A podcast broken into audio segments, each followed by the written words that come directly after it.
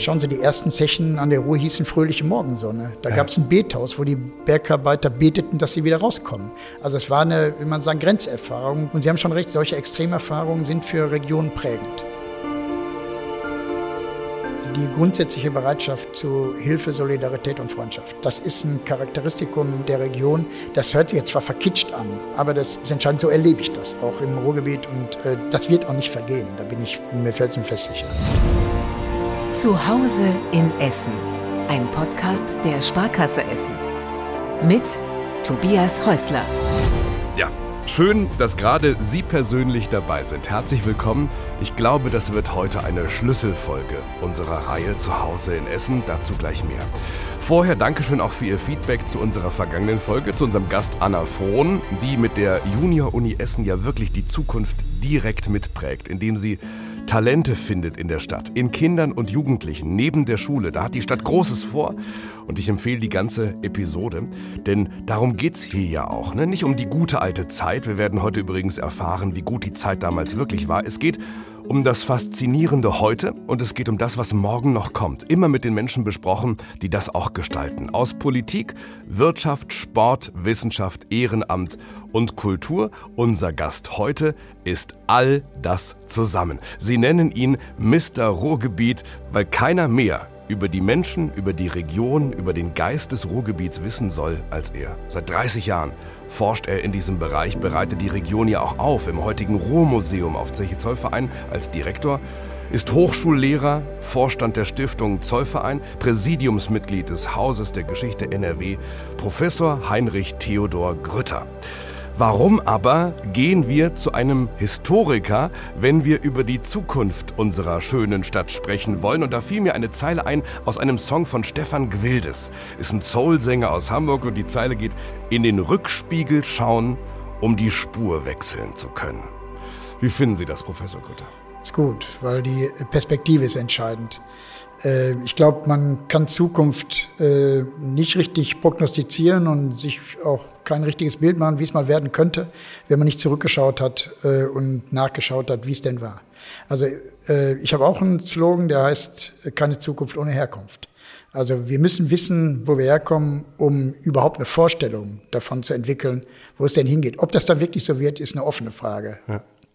Wenn ich die alten Fotos sehe in der Ausstellung, wenn ich Schimanskis Jacke sehe, wenn ich die Kulisse dieses Museums allein sehe, wenn ich da reinkomme, dann habe ich das Gefühl, es ist gar kein Museum der Dinge, es ist eigentlich eine Art Museum der Seele. Ja, es ist vielleicht auch ein Museum der Geschichten äh, aus dem Ruhrgebiet oder auch vor allem natürlich aus unserer Stadt Essen. Denn das Ruhrgebiet ist eine große Erzählung. Also wir haben unterschiedlichste Geschichten, die zusammen unser Bild vom Ruhrgebiet ausmachen. Und von daher äh, geht es auch um die Gefühle, um die Emotionen, auch um die Seele. Da haben Sie vollkommen recht. Ja. Es geht um unser, ich sag mal, mentales Verhältnis zu dieser Region. Und das ist, wie sagt man heute neudeutsch, das Narrativ dieses Ruhrmuseums. Glauben Sie, ist es wichtig, die Seele hier zu verstehen, wenn man etwas verändern möchte, oder ist es schlicht eine neue Zeit und die Leute müssen sowieso mitmachen, um nicht unterzugehen? Ja, sie müssen mitmachen, aber sie müssen auch mitmachen wollen. Also es geht ja auch um eine Identifikation mit dieser Region, denn äh, ich mache Ihnen mal ein Beispiel. Vor 30 Jahren, als die internationale Bauausstellung hier ins Ruhrgebiet kam, hat der Leiter, der jüngst verstorbene Karl Ganser, erkannt, dass er den Wandel in dieser Region nur gestalten kann, wenn er äh, ein Verhältnis zu dieser Region bei den Menschen herstellt. Und dann hat er damals mit der Industriekultur begonnen, weil er hat gesagt, die Menschen müssen sich mit dieser Region, mit der Geschichte dieser Region identifizieren, damit sie sie vernünftig verändern können. Und diese, will man sagen, kulturelle, mentale äh, Bildung, das tun wir und das machen wir im Museum und die ist so wichtig, äh, denn ich sag mal, ein Ort, den ich liebe, eine Geschichte, die meine ist, die will ich natürlich positiv verändern und das ist ein positives Verhältnis zum Ruhrgebiet und äh, das ist unser Auftrag und der ist so wichtig, um die Zukunft zu gestalten. Wie würden denn die, die Menschen des Ruhrgebiets reagieren, wenn jetzt so Latte Macchiato Hipster aus, aus Kreuzberg kämen und sagen, das haben wir da, das machen wir hier auch. Würden die zumachen? Würden die stur stehen bleiben? Ich bin mir nicht ganz sicher. Ich merke nur eins, dass man häufig, also wenn wir was aus Berlin im Kunstbereich, etwa Kulturbereich implementieren, also ich sag mal einkaufen, dass häufig in der Kulturszene, dass es da Widerstände gibt, dass sie sagen, warum eigentlich aus Berlin? Ach. Haben wir hier auch. Ach. Und das stimmt ja auch. Also wir sind doppelt so groß wie Berlin, fünf Millionen und nicht knapp drei Millionen. Und äh, in der kulturellen Breite haben wir sicherlich alles zu bieten. Wir sind vielleicht, ein, wie soll man sagen, nicht so äh, ja, metropol- und weltstädtisch aufgestellt. Ja. Also da uns zeichnet eine gewisse Bescheidenheit, manchmal auch eine ich will nicht sagen Verdruckstheit, aber wie man sagen, so ein bisschen vielleicht nicht, nicht, wir sind nicht offensiv genug. Aber die Menschen, glaube ich, wissen sehr gut, was sie können, was sie, wozu sie in der Lage sind und dieses, ich sag mal, auf dicke Hose machen, ist nicht so der Charakter der Region und äh, das finde ich aber sehr, sehr gut. Das, also man sagen, es ist ein gutes Selbstverhältnis zu sich selbst. Ich glaube, Berlin geht mittlerweile aber auch schon auf die vier Millionen äh, Einwohnerinnen und Einwohner Mag zu, ja, aber können Industrie nicht buchstabieren. Das hatten sie nie, ne? Kein DAX-Konzern, nix. Ja, doch, die machen jetzt ja auch auf Industriekultur und Ach ja? Ja, aber laden uns ein, damit wir ihnen erklären, wie es geht. Sehr schön. Ähm, es wäre ja auch völlig zu kurz gegriffen, wenn wir mal bei der Veränderung bleiben, zu sagen, Ruhrgebiet, das waren ein paar Dörfer, dann kam die Kohle und jetzt so Mitte der 2010er war klar, jetzt kommt was Neues.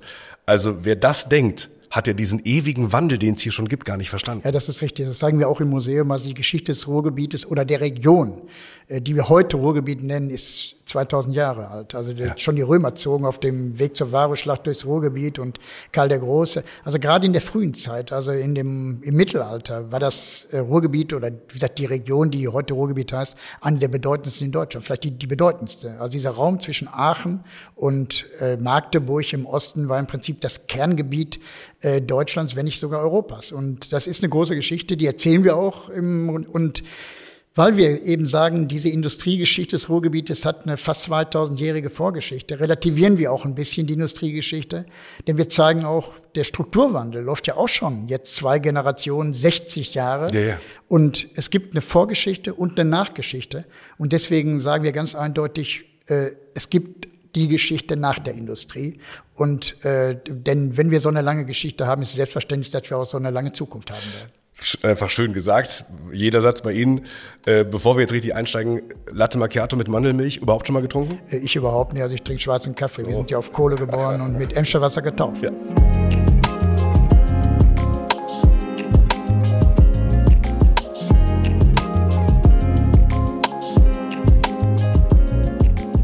Das Ruhrmuseum ist ein Museum der Superlative in einer Region der Superlative. Erklären Sie uns bitte nochmal die Idee. Es ist das größte Regionalmuseum Europas, würden Sie es so bezeichnen? Das weiß ich nicht. Das ist das Regionalmuseum für die größte Region. So. Mhm. Also von daher äh, ist eigentlich untypisch. Wir nennen uns ja selbst Heimatmuseum. Das ist mhm. eigentlich ein altbackener mhm. Begriff, mhm. ja. der normalerweise, ich sag mal, fürs Dorfmuseum oder für eine Kleinstadt. Auch in der Politik wieder ganz modern heute. Gibt es ja auch eine Heimatministerin. Ist weil, richtig, also ist vielleicht sogar durch uns ein bisschen angestoßen worden, mhm. weil die Debatte so vor zehn Jahren, also wir haben das damals in der Zeit, wo es verpönt war, mhm. haben wir selbst ins Spiel gebracht, auch um zu provozieren, um zu sagen, ach, schaut mal an, diese größte, ehemals größte Industrieregion in Europa äh, hat ein Heimatmuseum.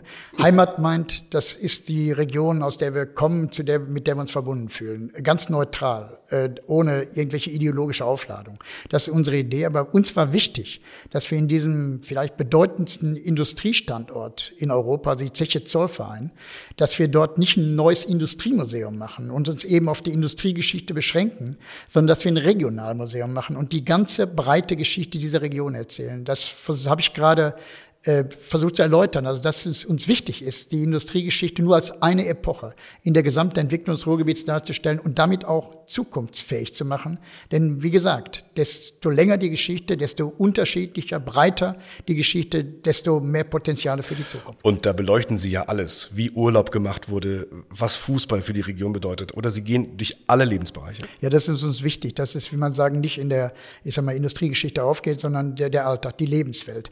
Das macht die Region aus. Und erst dann kann man eine Region auch, äh, ich sag mal, lieben, wenn man seine eigenen äh, Vergangenheiten in dieser Region wiederfindet. Und natürlich ist sind viele Ruhrgebietsmenschen mit irgendeinem Fußballverein verbunden. Mhm. Natürlich äh, sind sie mit, aber auch mit anderen äh, Geschichten in der, in der Region verbunden, die, die kultureller Art sind, die aber auch den Stadtteil betreffen, die Wohnverhältnisse, also die Siedlung, die ja so typisch ist fürs Ruhrgebiet, die Nachbarschaft, bestimmte Solidaritätsphänomene, die man naturwüchsig im Ruhrgebiet mitbekommen hat, weil sie dazugehören. Und das macht dieses, will man sagen, dieses Puzzle, dieses Potpourri aus, wo man sich dann als Person, als Individuum einbringt bringen kann. Dieses ehemalige Ruhrlandmuseum, das gab es schon länger. Sie haben dann, ich glaube, ab 2008 helfen Sie mir, die Dauerausstellung Ja. mit geprägt, mit Ja, wir haben schon 2003 angefangen, aber 2008 und 10 wurde sie dann eröffnet. Äh, eröffnet. Sie haben 2012 das Haus als Direktor übernommen, hatten immer alle ihre Visionen, hatten alle, ich, ich weiß, dass sie sich durchsetzen können, wenn es ihnen wichtig ist, aber hier geht es um sehr, sehr viel Geld. Wussten alle, dass, es, äh, dass ihre Richtung die richtige wird? Ich glaube ja, also intern im, äh, ich sag mal, bei unseren Kuratoren ja, auf jeden Fall. Denn wir haben ja ein kompliziertes Museum gemacht, ist ein Hybrid. Also wir verbinden ja auch die Naturgeschichte mit der Kulturgeschichte der Region. Denn ich sag mal, ohne Kohle, ohne Natur wären wir gar nichts. Und deswegen ging das nur in dieser Form. Und da sind, glaube ich, die Kuratoren waren, wir waren alle einer Meinung und wussten auch, was wir wollten.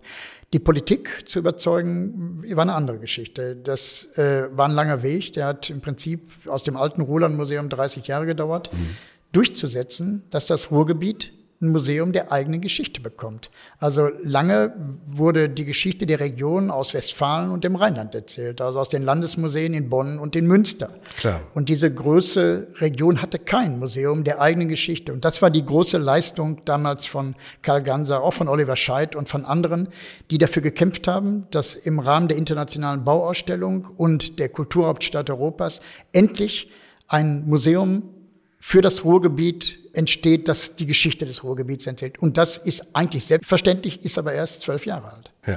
Sie haben diese Dauerausstellung, Sie haben aber auch viele andere Ausstellungen, so dass ich manchmal scherzhaft sage, ja, mal gucken, ob wir überhaupt am Wochenende hingehen äh, können, wenn wieder der Bundespräsident da ist, ist immer so voll, ne? Also Sie haben ja wirklich regelmäßig höchst prominenten Besuch hier. Wann ist ein Thema, ein Ausstellungsthema für Sie? Denn es gab ja alles, es gibt Auschwitz-überlebende Fotografien. Ja. Äh, wann ist das Thema etwas, wo Sie sagen, das, das ist interessant, das führt mich wieder der Seele des Ruhrgebiets näher? Wir leben im Medienzeitalter und es gibt mediale Aufmerksamkeit in der Regel an Geburtstagen, Jubiläen etc. Deswegen haben wir so, so Themen gehabt wie äh, 500 Jahre Reformation. Da haben wir gesagt, wir müssen uns dringend mit Religionsgeschichte beschäftigen. So ist interessant im Ruhrgebiet. Es gibt die äh, über 250 Religionsgemeinschaften im Ruhrgebiet. Es gibt, gibt nur in New York noch eine breitere religiöse Aufstellung. Das hängt mit der Migrationsgeschichte Klar, zusammen. Und, äh, und de dann, deswegen haben wir diese 500 Jahre zum Anlass genommen, die Geschichte der Religion vor allem aber in der Gegenwart zu erzählen. Und das sind ähnliche Beispiele. Im, im, Im übernächsten Jahr wird das älteste Kino Nordrhein-Westfalen, das in Essen beheimatet ist, in der alten Existenz, wird 100 Jahre. Und das nehmen wir zum Anlass, über die Kino- und Filmgeschichte äh, dieser Region äh, zu erzählen. Und so suchen wir immer so, ich sag mal, bestimmte Geburtstage, Anlässe, weil wir wissen, da wird viel äh, debattiert werden, da wird eine große mediale Aufmerksamkeit werden. Wir nehmen im nächsten Jahr zum Beispiel natürlich die Fußball-Welt- und Europameisterschaft äh, hier noch zum Anlass über eine große Ausstellung mit dem Deutschen Fußballmuseum zusammen Toll. über äh, Mythos und moderne Fußball im Ruhrgebiet. Also man muss immer den richtigen Zeitpunkt fürs richtige Thema erwischen. Gut, manchmal kommt auch was, das erklärt die Menschen der Region gar nicht. Ich habe gesehen, es kommt ein 300 Millionen Jahre alter Baumstamm zu Ihnen. Ja, die, äh, äh, das hat weniger mit den Menschen zu tun, Oder? aber hat viel mit der Erdgeschichte dieses, äh, dieser Region äh, zu tun. Wir sind natürlich unheimlich froh, wenn wir solche Fossilien äh, bekommen. Also wir haben ja durch den Bergbau ein, ein wahnsinniges geologisches Archiv, die alle, äh, wie man sagen, aus der Erde zu uns gekommen. Wo kommt der her jetzt, der, der Baumstamm? Kann ich Ihnen nicht hundertprozentig genau sagen. Da- Steht ich in bin den kein Geologe. Shownotes. Steht in den Shownotes, äh, äh, reiche ich nach. Ja, danke.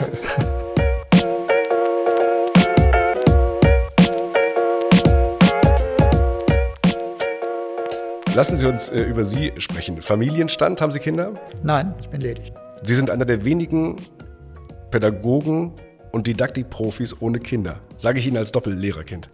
Ich habe aber sieben Patenkinder. Also Ja. ich, ich bin sehr an der jungen äh, äh, Generation äh, orientiert, aber es äh, hat einfach, äh, man sagen, biografisch äh, nicht hingehauen. Aber Sie, Sie können Ihr Wissen weitergeben. Ja, und mit großer Freude und ich bin ja auch seit über 30 Jahren Hochschullehrer an zwei Universitäten, also in Bochum und in Essen.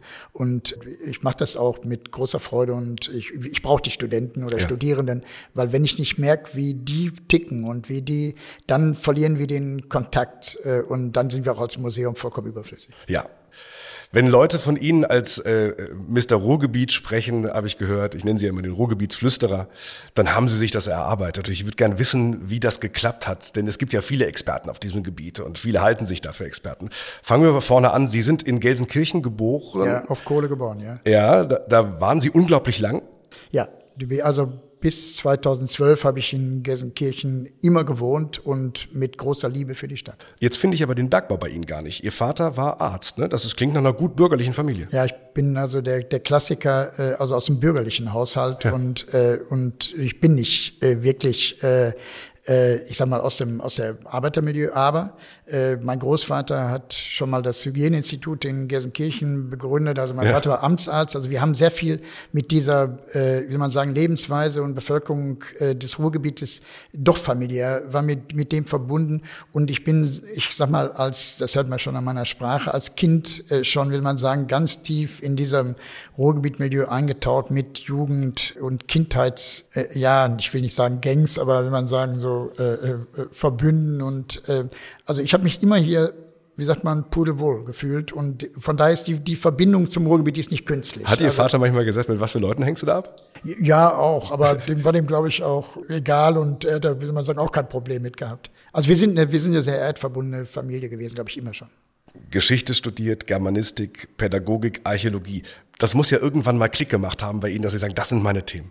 Eigentlich wollte ich Althistoriker werden. Ich habe also über die Römer gearbeitet, über die Griechen gearbeitet, auch an der Universität dazu gelehrt. Und dann kam aber ein Moment, äh, als wir 1999 äh, auf einmal das Angebot bekamen, eine große Ausstellung über das Mittelalter im Ruhrgebiet zu machen.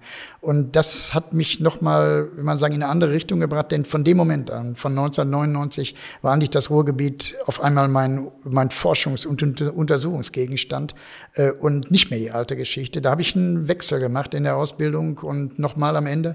Und seitdem in den 30 Jahren habe ich mich immer mit dieser Region auseinandergesetzt. Das heißt, es wurde von Ihnen gewünscht, eine Ausstellung zu bauen. Da waren Sie wissenschaftlicher Mitarbeiter. Genau, ich war wissenschaftlicher Mitarbeiter an der Universität in Bochum ja. und dann kam der Historikertag, kam damals nach Bochum und dann war die Überlegung von den Machern vom Initiativkreis Ruhrgebiet und so weiter, wir müssen was ganz Tolles machen zum Ruhrgebiet und da wurde ich gefragt, ob ich diese Ausstellung und dann habe ich damals Kontakt aufgenommen mit dem Ruhrlandmuseum, mit dem damaligen Leiter, meinem Freund Ulrich Borsdorf und dann sind wir zusammen diesen wie soll man sagen, langen Weg äh, ins Ruhrgebiet gegangen und äh, das hat mich damals gepackt und nie wieder losgelassen. Was genau? Die, äh, das ist eine Modellregion. Du kannst am Ruhrgebiet eigentlich alles, was dich historisch interessiert, äh, durchexerzieren, weil, äh, wie man sagen, so, so vielschichtig war und es ist eine wie ich immer sage, eine sehr große Geschichte. Also wir waren die größte Bergbauregion Europas, wenn nicht der Welt. Hier sind wie soll man sagen, neue Lebenswelten, die Abwesenheit von Hunger, die Arbeiterbewegung, die äh, ganze Demokratisierung der Gesellschaft äh, kann man am Ruhrgebiet festmachen. Man kann am Ruhrgebiet natürlich auch zwei Weltkriege und die Munitionierung dieser Weltkriege erzählen. Ja. Also diese Geschichte ist einfach groß und, ähm, und steht, wie gesagt, in einem komischen Widerspruch zu unserem manchmal übertriebenen Zurückhaltung. Also wir können eine ganz große Geschichte erzählen und, äh, und das hat mich äh, immer umgetrieben und dies ist auch noch nicht auserzählt. Ja. Also ich, es gibt noch eine ganze Menge Themen, die man noch weiter erzählen könnte und, äh, und das ist das Spannende am Ruhrgebiet und man hat, wie man sagen, alles in einem Thema. Man kann also an einem Gegenstand alles durchspielen und mit so einem Museum im Hintergrund, also mit den Möglichkeiten, Ausstellungen zu machen, Kataloge zu produzieren, Bücher zu machen, hat man natürlich auch ein ideales Experimentieren. Eine riesiges, riesige Welt. Und gleichzeitig keine Welt der Nostalgie. Ne? Wir haben Nein. hier auch äh, Menschenleben investiert für diesen Ist Reichtum. Richtig. Im Bergbau sind, haben Menschen äh, äh, ihr Leben riskiert und verloren. Ja. Also die, die Vorstellung, 1200 Meter in die Erde zu kriechen, um da dieses schwarze Gold, also die Kohle rauszuholen. Die wird uns in 20, 30 Jahren, wenn das wirklich ferne Geschichte ist, nochmal vollkommen verblüffen. Dann wird man sagen, wie, das haben die gemacht? Äh, warum haben sie es gemacht? Also wenn wir irgendwann ohne die fossilen Energien klarkommen, das wird ja in absehbarer Zeit jetzt der Fall sein, werden wir fragen, warum mussten wir da eigentlich da unten rein? Also Ist das der Kern? Ich war, ich war unten. Ich war zweimal unten. Einmal ja. Prosper Haniel, Bottrop und ja. einmal Auguste Victoria, Victoria in ja. Mahl. Das sind beides Erlebnisse, die ich nie wieder vergessen Ja, ist werde. richtig. Ist dieser Moment da unten wirklich über einen Kilometer tief in der Erde zu sein, ist das der Kern des Ruhrgebiets? Geht's da los? Auch was Vertrauen angeht, was die Menschlichkeit ist ist. also das, ist ja eine Extremerfahrung. Ja, absolut. Und die, Für jeden, also der da ist. vergleichbar, weiß ich, mit Tiefsee oder weiß der Teufel was. Oder und ich habe da nicht gearbeitet. Ne? Fahrt ich, zum Mond. Steht nur drin. Absolut. Es ist laut, es ist dunkel, es ist staubig, Stickig, es ist heiß. es ist eng. Es ist eng, mal so klaustrophobisch. Es gibt ja auch diese Geschichten von Menschen, die es nicht mehr ertragen haben. Ja. Also im Wunder von Bern taucht's ja auf. Ja. Aber ich kenne auch eine befreundete Familie, wo der wo der Vater der Familie sich mit 27 das Leben nahm, weil er äh, einfach, wie man sagen, sich nicht mehr vorstellen konnte, da runterzugehen. Also diese Geschichten gibt's ja, die gehören zum Ja, Ruhrgebiet. oder in der, einfach in der Dunkelheit des Morgens da runterzufahren und in der Dunkelheit des Abends wieder rauszukommen und den ganzen Tag im Grunde Nacht zu haben. Schauen Sie, die ersten Zechen an der Ruhr hießen Fröhliche Morgensonne. Da gab's ein Bethaus, wo die Bergarbeiter beteten, dass sie wieder rauskommen. Also es war eine, wie man sagen, Grenzerfahrung äh, bis zum Ende. Und deswegen sollte man das nicht verherrlichen. Ist aber, wie man sagen, eine Extremerfahrung. Und Sie haben schon recht, solche Extremerfahrungen sind für Regionen prägend. Ich will gar nicht sagen, ob positiv oder negativ. Äh, Positiv war natürlich, dass, wie man sagen, diese Region nach dem Zweiten Weltkrieg äh, die Bundesrepublik gerettet hat und wir, wie man sagen, den Wiederaufbau gemacht haben. Also das ist dieser positive Mythos des Bergmanns, der alles kann, der, der hilfreich ist, der also heroisch verklärt wird. Und das gehört auch dazu. Alles ist natürlich auch schnell überzeichnet, also und äh, und wird auch zum Klischee. Aber diese diese großen Geschichten und die, wenn man sagen, diese extremen äh, Erfahrungen äh, sind Teil. Da bin ich bei Ihnen. Dieser Ruhrgebietsmentalität, die ist was Besonderes. Also die ist in normalen, in Anführungsstrichen Regionen so nicht vorhanden. Und den Stolz nehmen sie dieser Region ja auch nicht. Sie feiern ja auch genau das, den, Ja. das Heroische gehört Nein, dazu. es gehört dazu, also dass man, wie man sagen, auch immer wieder darauf verweist, also welche Lebensleistung hier erbracht worden ist, welche Werte hier entstanden sind. Also ich glaube wirklich, dass es wenige Regionen gibt, die, die so solidarisch sich miteinander verhalten, also die Offenheit. Äh, Wir haben auch den, den, weil wir immer eine Migrationsregion waren, über Jahrhunderte, äh, haben wir eine Offenheit gegenüber Menschen, die zu uns kommen. Das ist in anderen Regionen nicht so. Also es gibt also die, die, ich soll mal sagen, die Ausländer-Attacken waren im Ruhrgebiet äh, eigentlich so gut wie nie vorhanden. Es gibt Solingen, damals die Familie Gensch, äh, kann ich mich gut dran erinnern, weil ich auch mit Frau Gensch bekannt bin. Äh, aber das war auch nicht Kernruhrgebiet, das war eben Solingen. Und wir haben in Dortmund ein Problem. Wir haben Probleme, die sich Gott sei Dank im Augenblick verbessern, weil da wohl einige sich entfernen und, und in andere Gegenden gerade umziehen. Aber äh, ich sag mal, die, die großen Attentate, äh, die haben wir hier in der Region so nicht gehabt. Und ich glaube, äh, das hängt auch damit zusammen, dass wir, dass wir daran gewöhnt sind, dass Menschen kommen und dass die Menschen auch gebraucht werden. Und äh, denn wir konnten immer eins anbieten, Arbeit. Warum ich Sie so in die Zange nehme, Hans-Peter Noll war unser erster Podcast-Gast. Äh, Das ist wirklich auf dem Flur gegenüber, getrennt durch ein Treppenhaus, was auch Sicherheitsgründe hat, äh, denn Sie hätten einen einzigen Schönheitsfehler. Sie seien Schalker, er sei Dortmunder. Ja, das ist das Schöne. Also wenn man, wie man sagen, diese, diese gelebte Feindschaft in einem Haus vereinigen kann, Ja. äh, funktioniert das Ruhrgebiet. Eins äh, müssen Sie auch erwähnen, unser gemeinsamer Besprechungsraum ist direkt in der Mitte. Aber Ja. wir treffen uns jeden Tag. Das ist sehr gut. Das ist wirklich, am Ende haben wir ihm die Frage gestellt, wen sollen wir einladen? Er war sofort aus der Pistole geschossen. Theo Grütter, es gibt keinen besseren.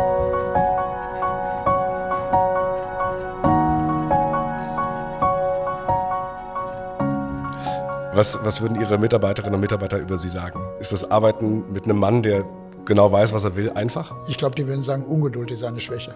Ja? Also, ja, also die, man sagen, natürlich, die, ich, äh, man sagen, ich fordere die, äh, ich fördere die, aber glaube ich auch, also wir sind eine, das ist das Schöne am Ruhrgebiet. Wir haben ja doch flache Hierarchien und die, jede Form der, wenn man sagen, der institutionellen Arroganz funktioniert ja hier gar nicht.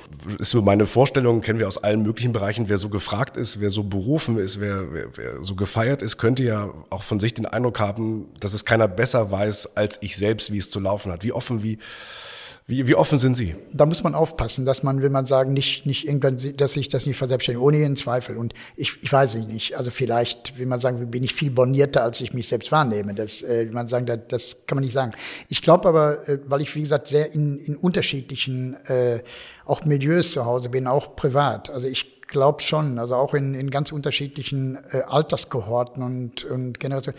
Ich, ich hoffe wenigstens, dass ich äh, da eine Offenheit äh, behalten habe und, und nicht fachidiotisch äh, unterwegs bin das, da kommt mir zugute, wie gesagt, diese unterschiedlichen Themen. Also wie gesagt, im Augenblick beschäftige ich mich gerade mit Fußball und Kino und nicht mit äh, der Reformation oder den, äh, der, äh, der Industriegeschichte. Also wir haben ja, oder ich habe den, aber auch meine Mitarbeiterinnen, äh, haben ja den Vorteil, wir können uns jedes Jahr mit einem neuen Thema auseinandersetzen. Das ist ähnlich wie bei Ihnen, also in den Medien. Äh, die Themenvielfalt äh, gehört zu unserem Geschäft und ich glaube, das hält einen wach. Ja, das glaube ich. Gibt es denn Instanzen, äh, denen Sie erlauben zu sagen, Theo, lass doch mal die Zügel locker? Beispielsweise, das sind junge Leute, die wissen genau, was, was, was, sie, was sie tun? Äh, lass ich auf jeden Fall und äh, ich bekomme ja auch nicht unerheblich Kritik, äh, also von den eigenen Leuten, auch von anderen. Ja. Und äh, also das lasse ich zu, muss ich auch zulassen, was soll ich machen? Also ich schreie nicht nach Kritik und sage nicht, jetzt kritisiert mich mal, aber wenn die kommt, äh, nehme ich und ich hoffe, dass ich auch wenigstens einen Teil davon umsetze. Ja, das tun Sie allein schon mit neuen Techniken. Ne? Wie digital äh, ist, das, ist das Museum denn mittlerweile? Ja, Digital Native, also ich in meinem Alter äh, äh, bin ich da nicht mehr wirklich affin, aber ich habe hervorragende Leute, Philipp Benfer und seine, seine Leute, die das, die mir klar machen, dass das, wie man sagen, die Welt ist und dass wir anders überhaupt nicht kommunizieren können. Wir haben die Corona-Zeit, diese zwei Jahre auch wirklich gut wahrnehmen können äh, und das äh, gesamte digitale Wesen des, äh, des Ruhrmuseums mit Podcasts, mit der Digitalisierung des Besucherzentrums, äh, Google ja. Art and Cultures, wo wir jetzt äh, vertreten sind. Also wirklich nochmal, und ja. das sind, äh, und ich merke, dass wir damit in ganz andere Publikumssegmente vordringen, die wir vorher in, dem Masse gar nicht hatten. Aber Tatsache ist auch, äh, Corona war Ihnen ein Graus. Ich habe es erlebt ja. äh, bei der wirklich ja weltweit einzigartigen Boys-Ausstellung, die wir gemeinsam ja. eröffnet haben, aber eben als Film, digital, da haben Sie gelitten. Sie, Sie, ja. Sie brauchen das Publikum, Sie brauchen die Menschen. Das Museum lebt von der, äh, vom, von der Begegnung. Und wir sind kein Ort, also wie gesagt, wir haben uns mit, äh, mit großer Unterstützung, auch mit Ihrer Hilfe, haben wir uns, wie man sagen, sehr stark darum bemüht, diese Ausstellungen und Ausstellungseröffnungen digital zu vermitteln. Ich glaube, wir waren da auch ganz erfolgreich. Das sah toll aus. Das ist sehr, sah toll aus und ist auch gelobt worden. Also ja. wir haben auch großen, großen Response bekommen. Aber das Entscheidende ist gerade bei der Eröffnung, dieser, dieser Akt, wo hunderte von Menschen kommen, das ist ja, wie man sagen, wie ein, wie ein, ich will jetzt nicht falsche Wort, aber wie eine Art Gottesdienst, also dass man da, wir öffnen ja auch in der Regel am Sonntag, also dass man, wenn man sagen, wirklich dieses Ereignis und dann das Gespräch danach und äh, die Wertschätzung, die Würdigung, das Thema, das Besondere, der Moment, wo alles fertig ist und in den Nächten vorher, also auch für die eigenen Leute, alles gebaut und zu Ende gemacht wurde, ist ja wie eine Theaterinszenierung, also ist ein großes Ereignis. Und wenn das fehlt, fehlt viel. Also Verstehe das, total. Ja, das, also Museum ist, ist Leben. Gottesdienst, aber in dem Bild sind Sie nicht der Gott. Nein, sondern die Ausstellung, das Thema ist, man sagen, ist göttlich. Und, und wir sind, wenn überhaupt, dann nur die Prediger oder Vermittler. Ja.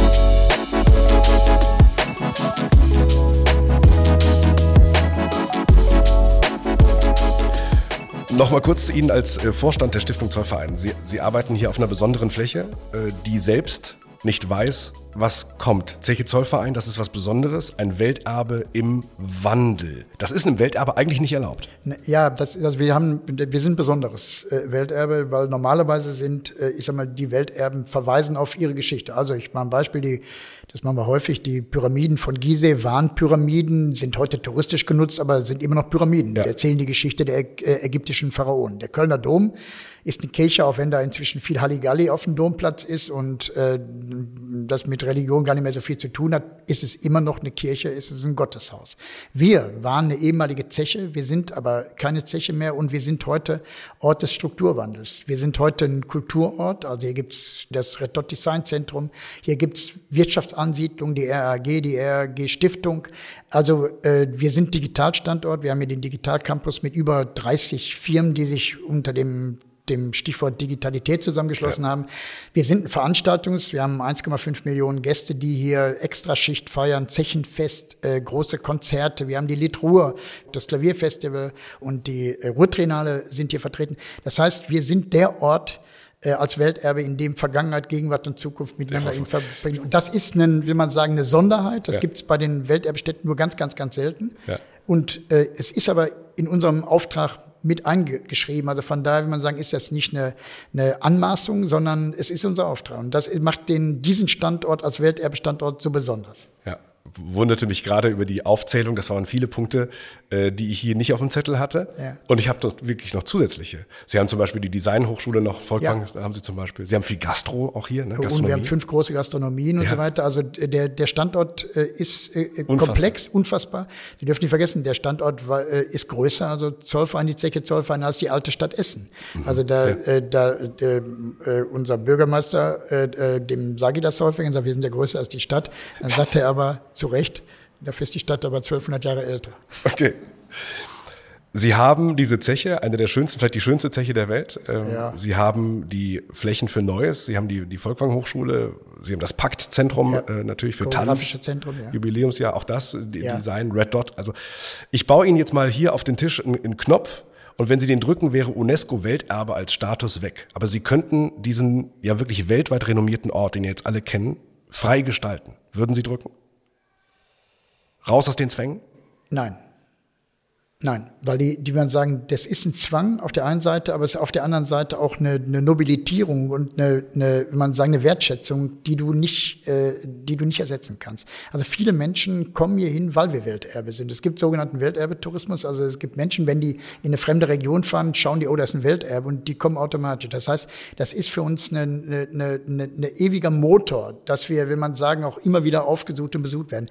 Und äh, sich damit auseinanderzusetzen, wenn man sagen, wo sind die, die Zwänge der, der Vermittlung und der Erhalt des Erbes auf der einen Seite und wo sind die Möglichkeiten für die Zukunft, ist eigentlich eine spannende Herausforderung. Mhm. Weil sie müssen schauen, wie erhalten wir diese Geschichte auf der einen Seite und wie machen wir die immer wieder lebendig.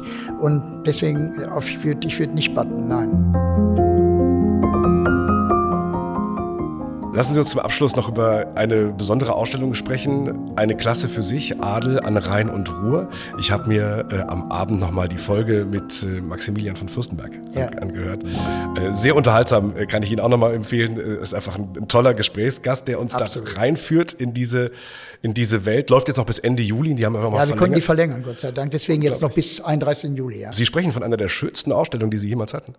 Also äh, die Exponate, die sind natürlich toll, weil es sind eben aus 1200 Jahre Adelsgeschichte, es sind mittelalterliche Handschriften, es sind, es, äh, sind Skulpturen aus dem Mittelalter, es, aber es ist auch das Löwenfeld des Grafen von Westerholt mit seinem Löwenpark in Gelsenkirchen. Äh, also es ist so breit, 1200 Jahre Kulturgeschichte und was ich glaube, es ist uns wirklich eine, eine fantastische Architektur gelungen, weil der Architekt, der Wiener Architekt Bernhard Denkinger, hat einen Glaspalast entstehen lassen, also wo sich in den reinen Glasvitrinen äh, die Exponate spiegeln und da ist ein ästhetisch hervorragende Ausstellungsarchitektur äh, entstanden, die einfach Freude macht, wenn man da rein ist. Also mich jeden Tag, wenn ich da runtergehe und öffne die Tür, äh, habe ich ein Glücksgefühl. Präsentiert von der Sparkasse Essen. Ganz genau.